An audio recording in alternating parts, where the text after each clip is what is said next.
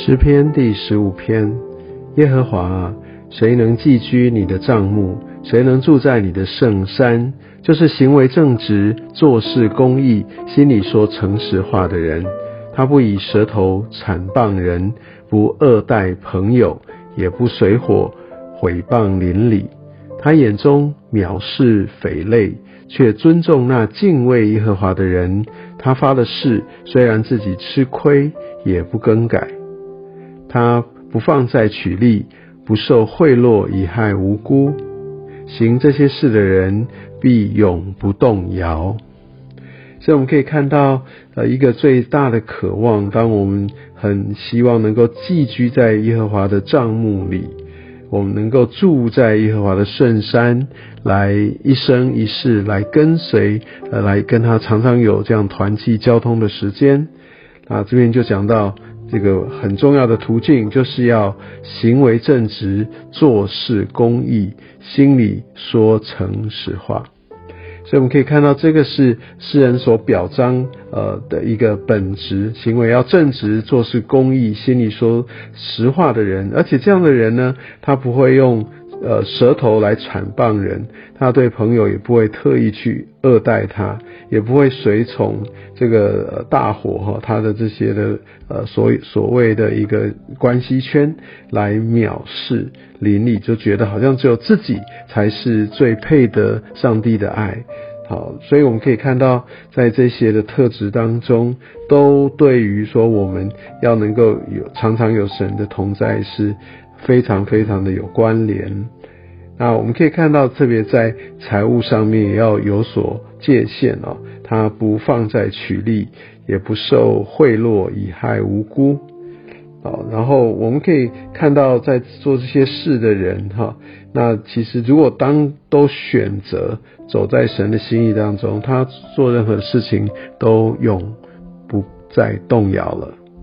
所以在经文中继续看到我们的舌头，我们对人的态度，呃，我们的一个在真理上面的坚持，啊，我们对这些作恶的，我们真的要有一些的界限啊，我们我们要非常非常明白，真正要尊重耶和华，这个才是一切的一个最重要的一个起头，也正是智慧的开端。且在最后第五节，他也讲到这些呃，在行为上面的一个守则，不可以来放债取利，啊，不受贿赂以害无辜，好，所以我想在这边我们也需要来明白，其实上帝他才是公义的，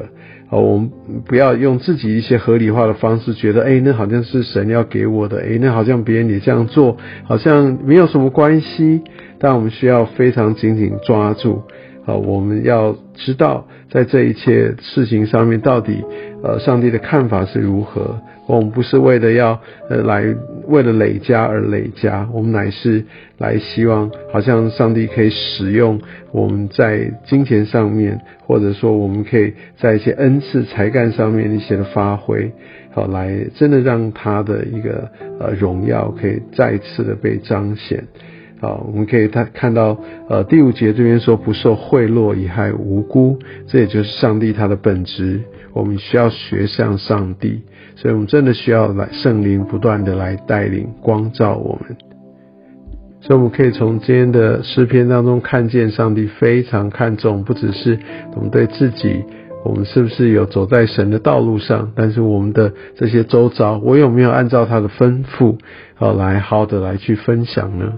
所以我们必须明白，好，上帝他有些透过这样的一些的诗篇，也让我们更知道，呃，他的性情，呃，还有这些属灵的原则。基本上，上帝的应许真的有很多是我们需要在真理当中来被建造的，所以我们必须很明白上帝他的心意。